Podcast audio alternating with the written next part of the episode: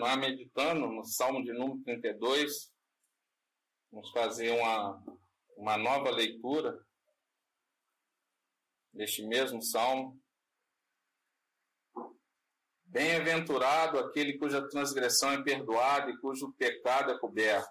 Bem-aventurado é aquele a quem o Senhor não atribui iniquidade e em cujo espírito não há engano.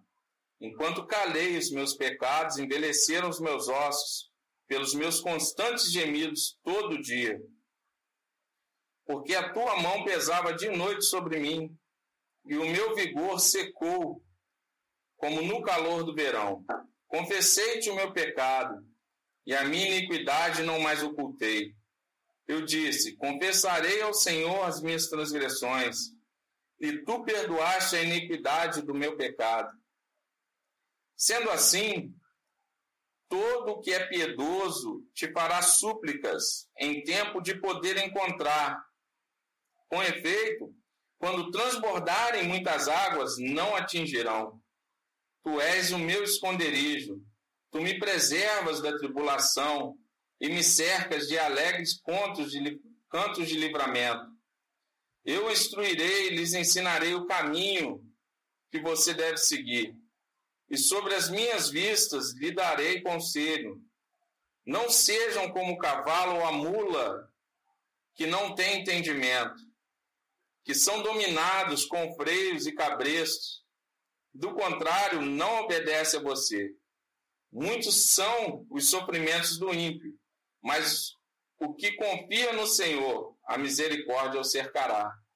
Alegrem-se no Senhor e regozijem-se, ó justos. Exultem todos vocês que são retos de coração. Os irmãos podem sentar? Nós temos aqui um salmo, irmãos, de, de Davi, um salmo didático, é um salmo de instrução. Alguns dizem que este salmo está associado ao salmo 51.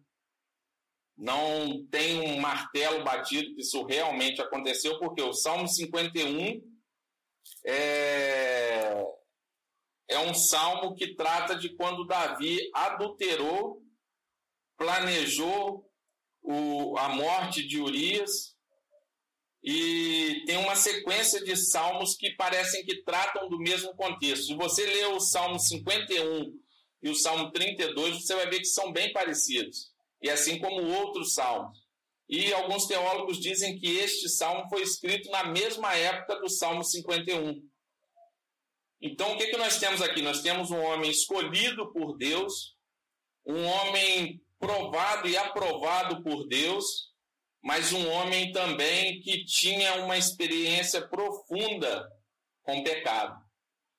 Um homem que, se você analisar a vida dele a fundo, a sua base familiar, foi um péssimo pai, devido a esse pecado.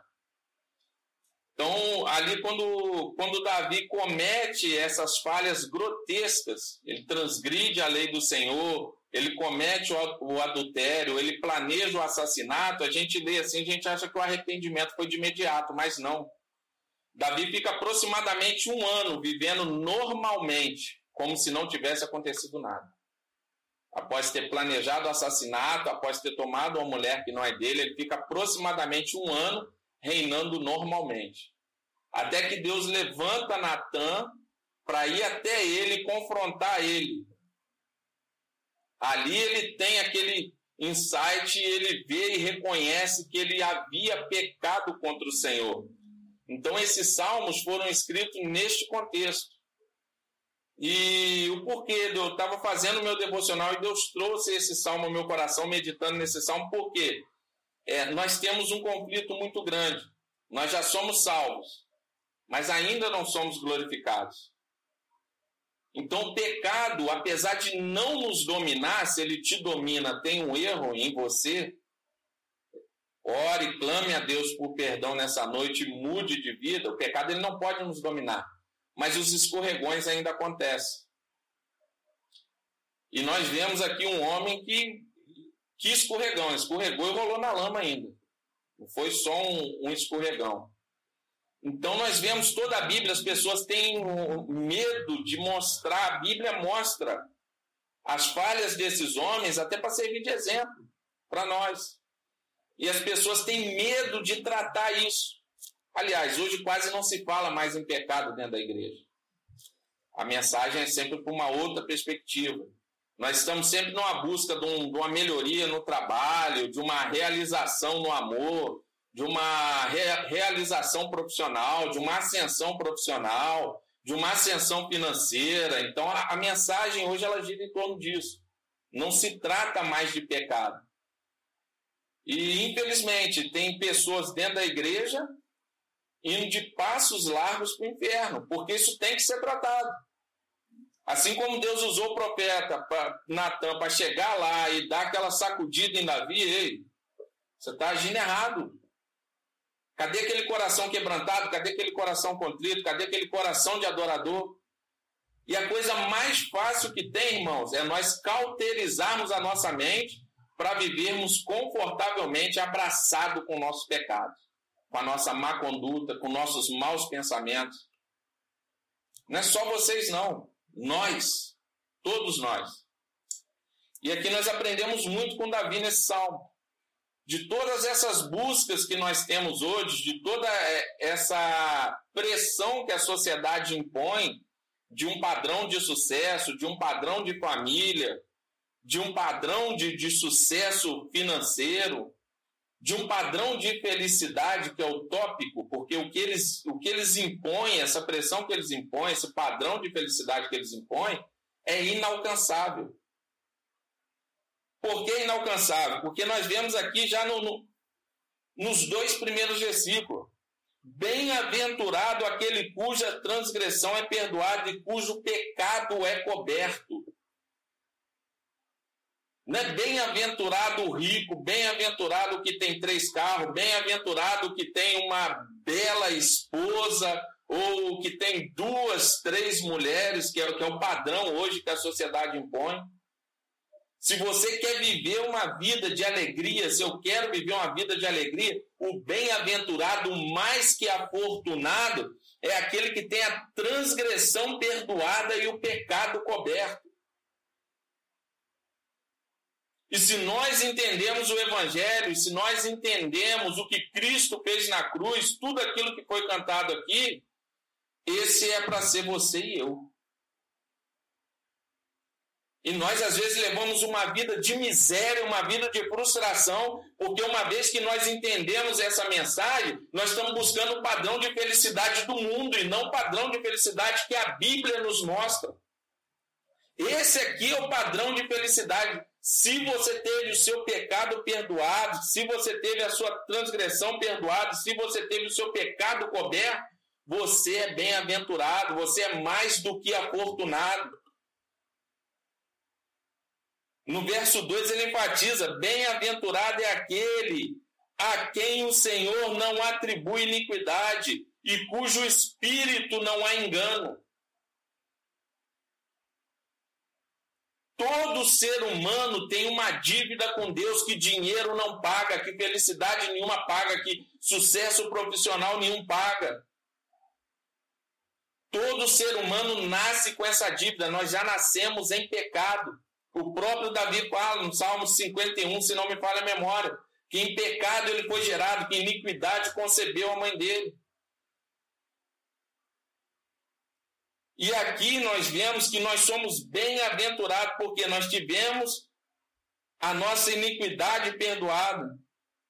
Ele se aproxima aqui de Deus, você vai ver sempre no Velho Testamento tratando o quê? Transgressão, pecado, iniquidade.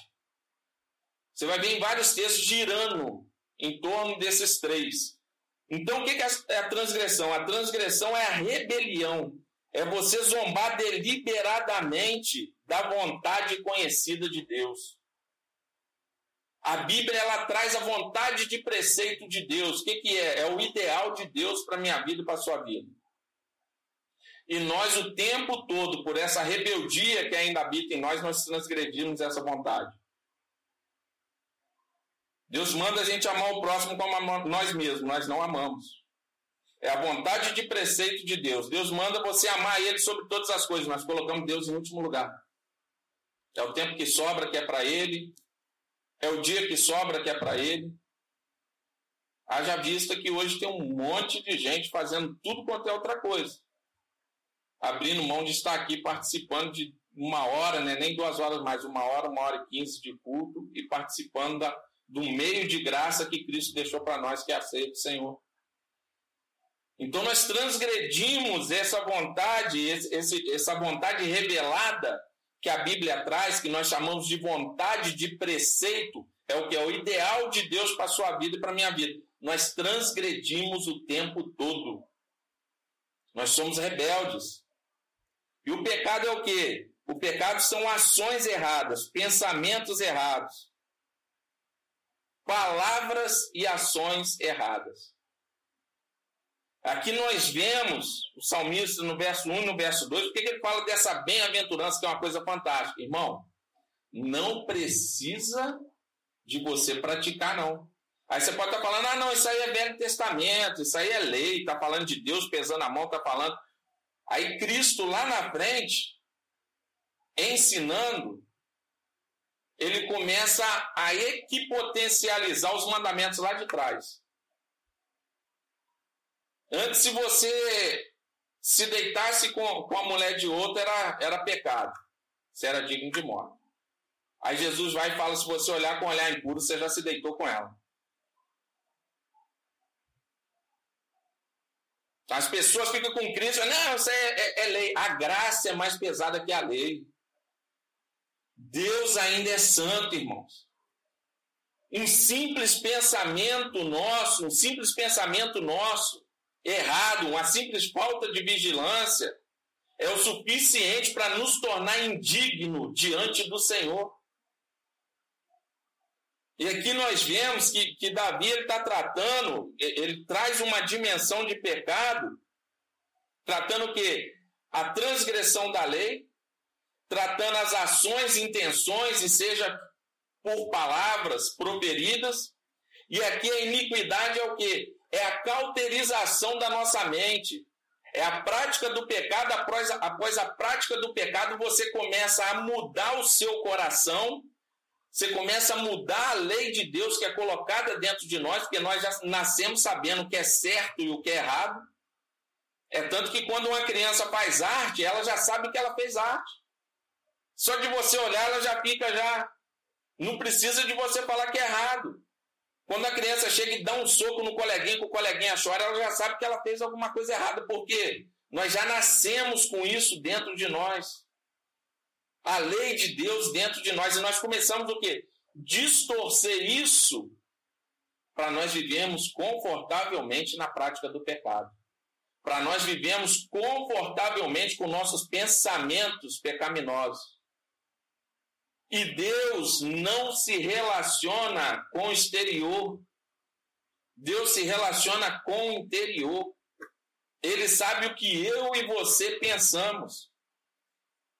E se tratando de um Deus santo, porque todos os atributos dele são santos, a justiça dele é santa, o amor dele é santo, a misericórdia dele é santa, a graça dele é santa. Tudo em Deus é santo isso nos torna indigno. Um simples pensamento nos torna indigno. E com a filosofia humanista, com pensamento relativista, com não tem nada a ver, com não é bem assim, que as coisas mudaram, é, só se fala de amor, e Jesus é amor, e Deus é amor, e deixa a justiça de lado, e deixa a santidade de Deus de lado, Aí nós achamos que as nossas práticas não são tão ruins assim, e nós vamos convivendo com ela, nós vamos nos familiarizando com o pecado, e nós vamos achando que é normal e vamos levando, empurrando com a barriga, e levando uma vida rasa, e levando uma vida frágil espiritualmente, e achando que está tudo bem. E assim nós vamos perdendo a nossa família, assim nós vamos perdendo o nosso casamento, assim nós vamos perdendo as pessoas que estão ao nosso redor, que nós poderíamos influenciar e ser um exemplo de cristão para eles e levar o evangelho para eles e nós vamos vivendo relaxadamente. Amanhã eu faço. O dia que der eu faço. Ah, depois eu mudo. E assim nós vamos levando. Aí sabe o que, que acontece? Nós deixamos de valorizar isso aqui. Porque o nosso pecado não é tão ruim assim. Afinal, não sou tão mal assim. Eu pago meus impostos em dia, eu cuido da minha família, eu não bato na minha esposa, eu educo os meus filhos. Mas eu tenho aqueles pensamentozinhos malignos que não procedem de Deus e eu não quero deixar eles de lado. Aí eu deixo de valorizar, eu não sou tão ruim, Deus não é tão santo, o meu pecado não é tão mal. E nós deixamos de, de enxergar graça, misericórdia e amor de Deus nessa bem-aventurança. De forma que qualquer coisa lá no mundo parece ser melhor do que isso aqui, do que ter o pecado perdoado, do que ter uma transgressão encoberta. Eu e você iríamos parar no inferno se não é a graça de Deus, se não é a misericórdia de Deus. É a única coisa que eu e você merecíamos era o inferno.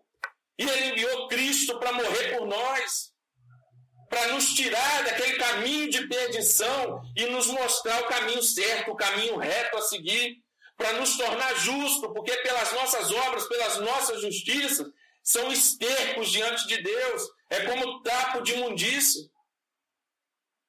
Aí nós somos influenciados pelo mundo, pelos padrões do mundo e deixamos de enxergar essa bem-aventurança. Você é mais do que afortunado. Você não tem motivo para andar de cabeça baixa. Você não tem motivo para andar triste. Você não tem motivo para andar deprimido. Você não tem motivo para ser frustrado. Você ia para o inferno, ele te arrancou de lá e te deu o céu. Jesus Cristo foi, foi preparar morada para mim para você. Isso aqui que nós estamos passando é só a pontinha da corda, tem uma eternidade inteira para nós vivermos com Cristo. Sem choro, sem doença, sem miséria, sem fome, sem dor. E nós deixamos isso aqui passar e somos frustrados por padrõezinhos que a sociedade ímpia impõe sobre nós. Eu e você somos bem-aventurados, irmãos. Nós somos mais que afortunados. E aqui ele fala: olha a consequência do pecado. A consequência do pecado, ela faz o que? Ela faz a mão de Deus pesar sobre nós. E a minha oração nessa noite, você pode me chamar de doido, é que Deus pese a mão sobre mim e sobre vocês pese a mão sobre nós com pressão, sabe por quê? Para uma sociedadezinha que só quer falar de amor, que Deus tem que ser amor, porque se Deus for amor, não quer. Enxergue isso aqui como se fosse algo ruim. Esse Deus é o Deus do Velho Testamento, esse Deus é o Deus que eu não quero. Se Deus não pesa a mão, esse pesar de mão aqui é misericórdia, irmão. Esse pesar de mão aqui, se não há esse pesar de mão, ele ia viver com a mente cauterizada, ele ia viver confortavelmente com o pecado dele. E Deus, por misericórdia, por amor, ele pesa a mão. Ele tira esse conforto de viver, de negociar com o pecado. É por isso que Deus espreme a gente daqui e dali. Você está tentando vários meios de buscar felicidade, de ser feliz, de buscar aceitação nesse mundo. Você não vai encontrar em nome de Jesus que Deus te pese a mão para que você esteja reto no caminho dele, na presença dele, andando na verdade dele. Porque se ele soltar, nós vamos querer saciar, sabe o quê? A nossa cobiça, nós vamos querer saciar a nossa depravação. Nós vamos querer saciar a nossa avareza. Nós vamos querer viver conforme os padrões do nosso próprio umbigo. Nós vamos querer viver agradando uma sociedade ímpia. Então, que Ele pese a mão sobre mim e sobre você nessa noite, para que nós venhamos sempre estar aqui na presença dEle, com o coração quebrantado, com o coração contrito, chorando, adorando aquele que vive e reina para todo sempre. Aquele que deu o filho dele para morrer por nós naquela dura cruz, como nós cantamos aqui. Esse pesar de mão aqui bate o outro. Ah, Deus é ruim, então não quero ele. Nós queremos criar um Deus, cada um hoje quer criar um Deus conforme os seus padrões. E Deus não mudou, irmão, ele é o mesmo. E se precisar de te espremer, de te moer, de me moer, para que nós estejamos onde Ele quer que nós estejamos, Ele vai fazer. E não é porque Ele é ruim, não, isso é misericórdia. Deixa o teu filho, pega o teu filho, pega o meu filho e larga ele, deixa ele andar de qualquer maneira para você ver onde que ele vai parar. para de corrigir, para de ser enérgico quando precisa de ser enérgico. Na pior das hipóteses, você vai ter dentro de casa amanhã depois um homem que não amadureceu, um eterno adolescente, um menino. Na, na, na melhor das hipóteses.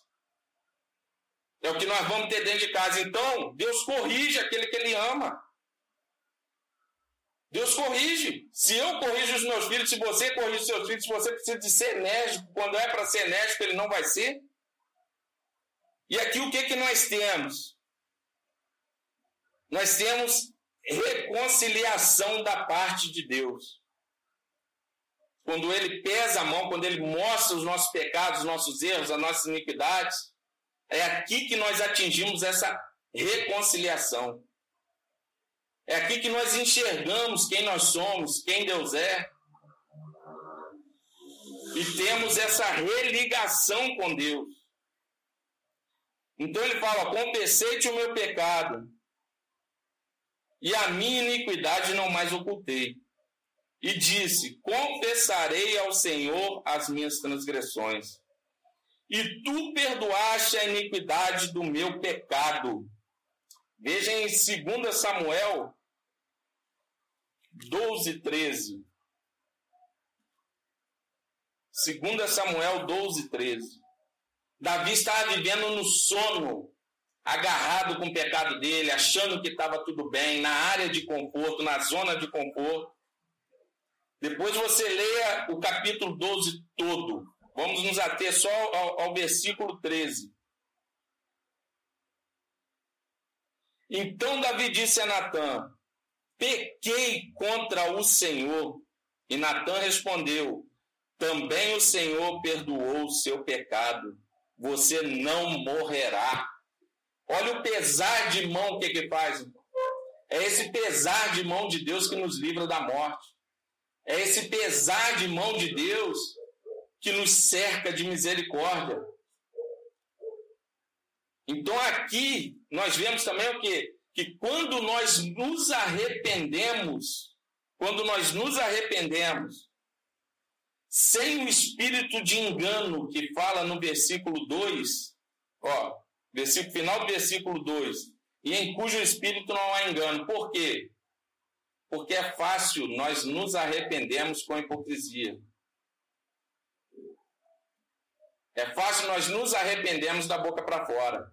Mas quando há um arrependimento sincero, quando há um, um coração realmente quebrantado e contrito, o pecado é perdoado de imediato. É na hora. Não tem que pagar penitência, não tem que andar de joelho, não tem. Não. O coração quebrantado, o coração contrito, Deus não rejeita. É reconciliado na hora, instantâneo. Ao verso 6: Sendo assim, todo o que é piedoso te fará súplicas. Não é eu que tenho que fazer súplica por você, irmão. Todo o que é piedoso vai fazer orações de súplicas a Deus. Piedoso é o que? É o contrário de ímpio. O ímpio vive no pecado, vive de qualquer maneira. O piedoso é aquele que tem temor a Deus que busca viver uma vida reta, ainda que tenha escorregões e tropeços, ele não fica agarrado com o pecado.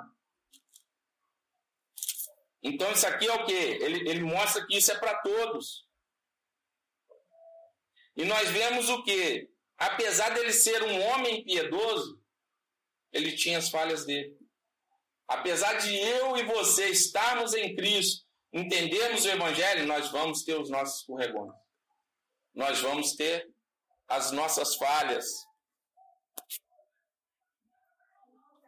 Nós vamos ter as nossas fraquezas. E nós vemos aqui que Nós vemos aqui que ele fala que todo aquele que é piedoso vai fazer súplica em tempo de poder encontrar. Com efeito, olha só o que, que acontece quando você se arrepende quando você entra nessa conversa íntima com Deus, de pedir perdão pelos seus pecados, pelas suas transgressões, pelas suas iniquidades, com honestidade e sinceridade. Com efeito, quando transbordarem muitas águas, não atingirão. Deus não vai impedir que os males aconteçam ao redor, mas Ele vai estar contigo. A cada transbordar de muitas águas, Ele vai estar contigo. A cada provação, a cada tribulação, Ele vai te trazer paz. A cada falha sua, a cada arrependimento seu, Ele vai trazer reconciliação. Ele vai trazer graça. Ele vai estar do lado, restaurando as suas forças, para você permanecer firme na caminhada. Assim como ele fez com Davi. Olha só o verso 7. Tu és meu esconderijo. Tu me preservas na tribulação e me cerca com alegres cantos de livramento. Irmão, esse evangelho que você não vai ser atribulado, que as coisas. Isso é conversa fiada. A Bíblia toda é isso aqui. O próprio Jesus falou que no mundo nós teríamos aflições, mas para que nós tivéssemos bom ânimo. Ele venceu, se nós estamos nele, nós vamos vencer também. E aqui está falando. Aqui ele está falando. Tu és o meu esconderijo. No momento de tribulação, o Senhor vai ser o nosso abrigo.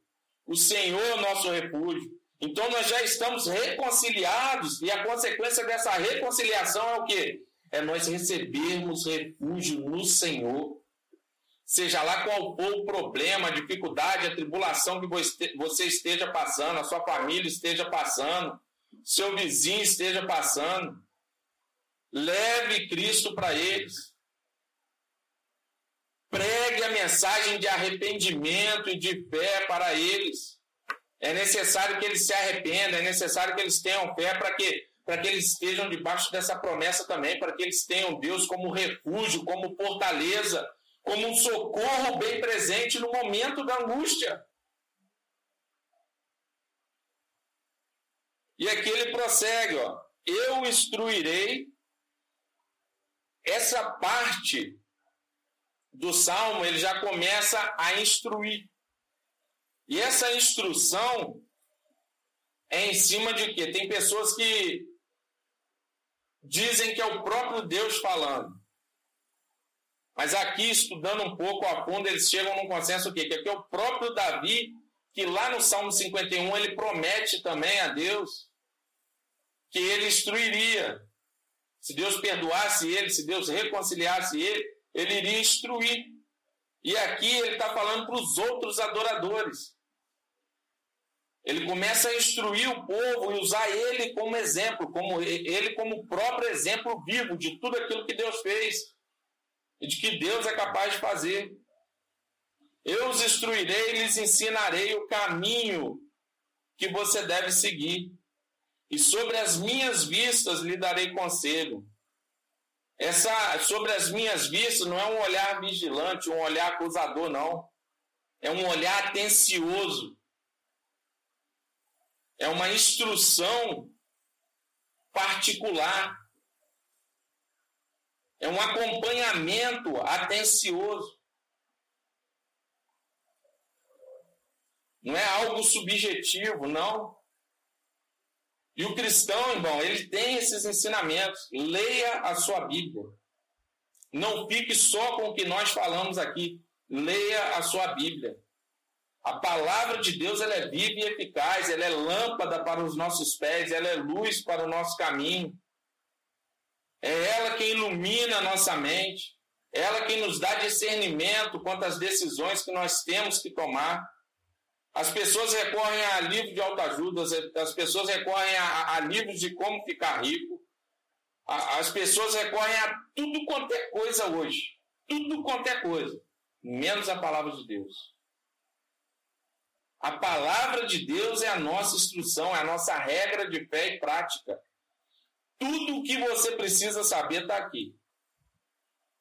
Se você ler Provérbios com atenção, vai ensinar como você escolher uma, uma boa esposa, vai ensinar como você tratar com dinheiro, vai ensinar como você criar filho. E se você pegar e ampliar e começar a enxergar todos os assuntos que nos cercam, cerca a sociedade aí fora, aqui tem resposta para tudo. Aqui tem direção para tudo. Esses aqui são os mandamentos do Senhor para nós, é a vontade de preceito de Deus para nós. Nós temos que conhecer. Então aqui ele tem uma promessa de quê? De cuidado vigilante, no versículo 8. E no versículo 9, ele começa a instruir e trata um exemplo até pesado, que ele começa a, a, a assemelhar a pessoa teimosa, a pessoa rebelde, a pessoa que vive na prática do pecado com animais. Não sejam como o cavalo e a mula, que não têm entendimento. Provérbios 26, no verso 3, fala que o açoite é para o cavalo, o freio para o jumento e a vara para as costas do insensato. Insensato é eu e você quando não ouvimos a voz de Deus. Insensato é eu e você que sabemos as verdades do Evangelho, que entendemos o que Deus fez e que ainda estamos dando jeitinhos de andar errado, tentando cauterizar nossa mente. Aí a vara canta no ombro. Então nós não devemos ser como o cavalo, como a mula, muito menos como um insensato. Que Cristo nos chamou para nós crescermos na graça, no conhecimento, no entendimento de Deus. Nós temos que ser sábios. E o sábio, ele, ele, não, ele não precisa de cometer erro para enxergar que aquilo é errado, não. É só observar o mundo e olhar ao redor e falar: opa, isso aqui é ruim. Que o fulano já fez e se quebrou. É só eu olhar, por exemplo, de Davi aqui na Bíblia e falar: opa, o caminho que ele trilhou é um caminho de morte. Por misericórdia e graça, Deus trouxe ele, mas as consequências do pecado ficou. A família dele se arrebentou todinho. Então nós temos que aprender com esses exemplos. Não sermos como o cavalo, como a mula, que são dominados com freios e cabreços. E o fato de Deus ser misericordioso, o fato de Deus nos perdoar, o fato de Deus derramar a graça dele sobre nós, o fato dele não imputar pecado e nos perdoar quando nós chegamos à presença dele com o coração quebrantado e contrito, não nos dá direito de viver uma vida de promiscuidade. Ah, já que Deus perdoa, vou fazer de novo. Se você entende dessa forma ainda, se você abusa da graça de Deus dessa forma ainda, você não está como um homem piedoso, que pode chegar diante de Deus e fazer súplicas. Você ainda é um ímpio. Se você tem essa mentalidade de que porque Deus é bom também, Ele é justo, mas Ele é bom, você entendeu isso? E você está abusando dessa bondade, dessa bondade. Você está abusando do sacrifício que foi feito na cruz você continua na prática do pecado e você, não, eu peco, depois eu peço perdão. Você me perdoe, mas você ainda não se converteu, você não passa de um ímpio. Agora, se você entendeu que você hoje é um cristão, que a graça de Deus te alcançou, que você ainda tem as suas falhas, mas que você não pode viver com essas falhas e você está disposto a lutar contra o pecado, que tenta o tempo todo te dominar, você entendeu o evangelho. Você vai ter seus escorregões. Mas toda vez que você se achegar diante de Deus com fé, com coração sem engano, o que vai ter para você é graça, misericórdia e amor da parte de Deus. Então, que nós não sejamos como cavalo e a mula, e nós venhamos a partir de hoje, seja lá qual for o ritmo de vida que você tem adotado que hoje nós venhamos ser submissos em amor.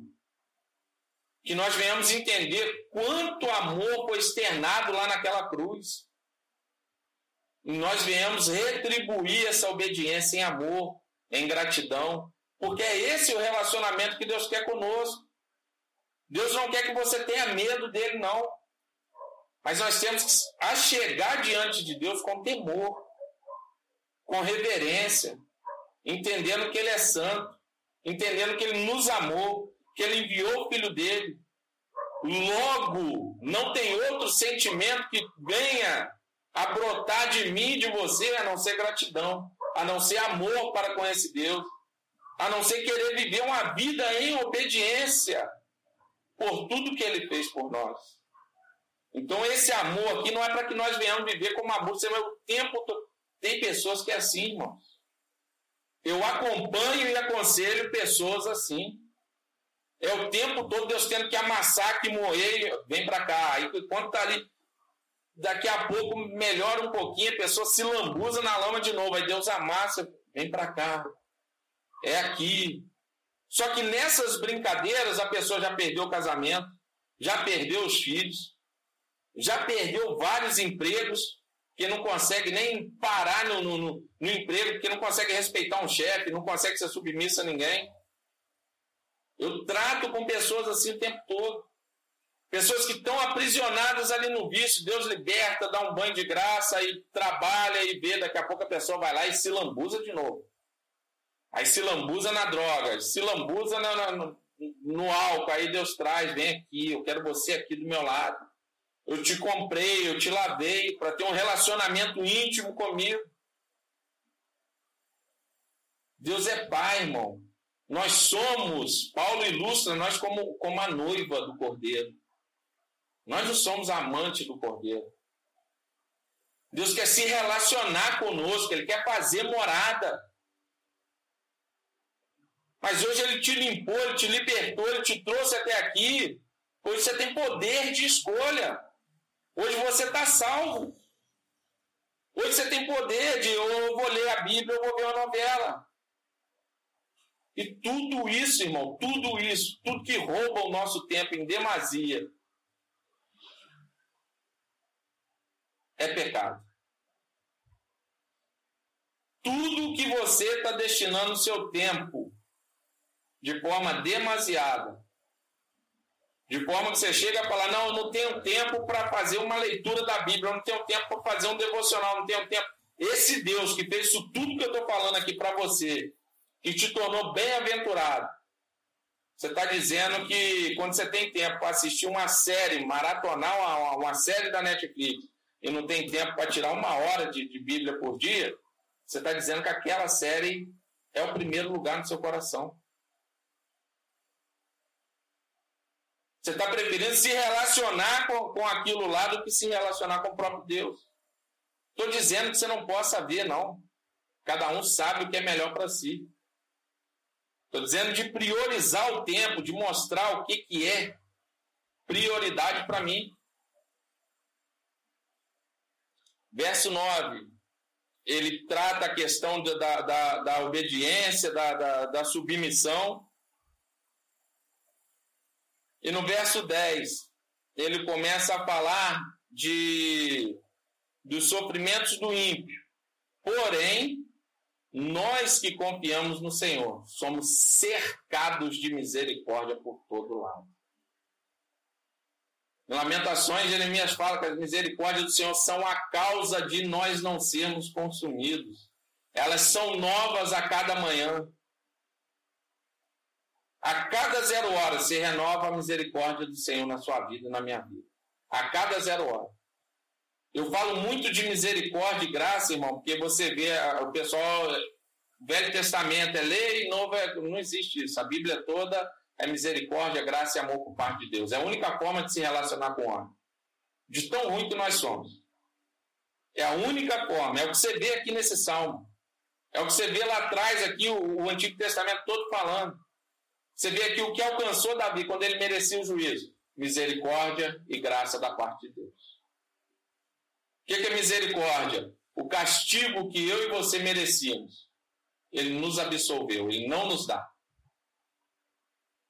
E o que é graça? O favor que nós nunca merecemos, ele nos dá. É essa forma que Deus se relaciona com a gente. Tamanha é a nossa pecaminosidade. E ele mostra aqui o que? Que nós somos cercados de misericórdia. Então ele nos dá aqui o que? Nós já temos a reconciliação, nós temos refúgio em Deus e agora que ele nos dá um redirecionamento. Antes você era como um cavalo, antes você era como uma mula, antes você merecia açoite nas costas para obedecer a Deus. Hoje não. Ame o Senhor, ame o Senhor, deixe o Senhor ser o primeiro lugar na sua vida, na minha vida. Seja tratado como filho, não tem mais espaço para nós sermos tratados como mula como cavalo. Não tem mais espaço para nós sermos tratados como criança que fica recebendo açoite. É criança que tem que levar açoite. Vamos crescer em Cristo. Vamos expandir a nossa mente. Que nós não venhamos mais tropeçar nos mesmos erros, que nessa noite nós venhamos pedir perdão dos nossos pecados, das nossas iniquidades, das nossas transgressões. E o que é arrependimento? Arrependimento não é chorinho, arrependimento não é você trazer à memória agora as coisas erradas que você fez. Arrependimento é você sair daqui determinado, cheio da graça de Deus, cheio do Espírito Santo, falar: Eu sou uma nova criatura, eu não tropeço mais nisso, eu não caio mais nisso, esses pensamentos não cabem mais a mim, essa conduta não cabe mais para mim, esse sono miserável que não me deixa crescer em Cristo não vai me atormentar mais, que a partir de hoje eu vou viver em novidade de vida. Eu quero crescer, eu quero me relacionar com Deus. Eu quero eu mesmo fazer as minhas súplicas. Como ele mostrou aqui, ó, que é para todo o piedoso, todo homem piedoso.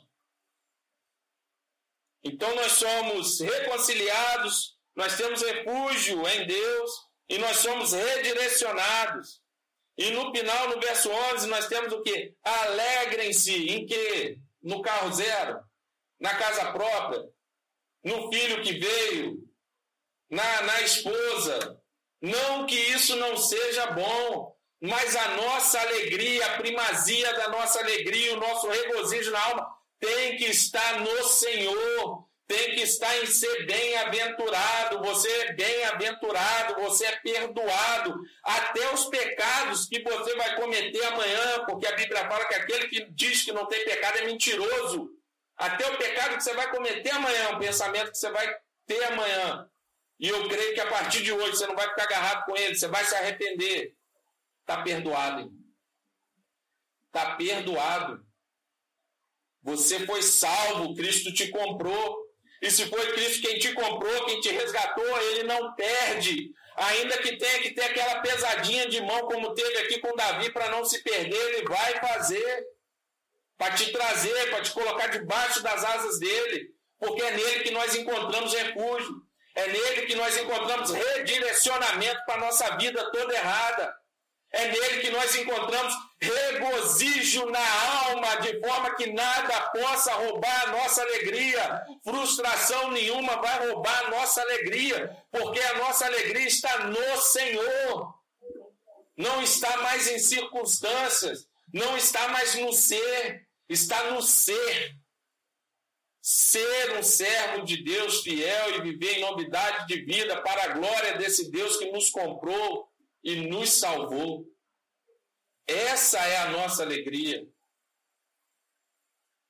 E essa é a mensagem que eu queria trazer ao seu coração essa noite. Por quê? Porque é um momento de reflexão. Toda vez que nós vamos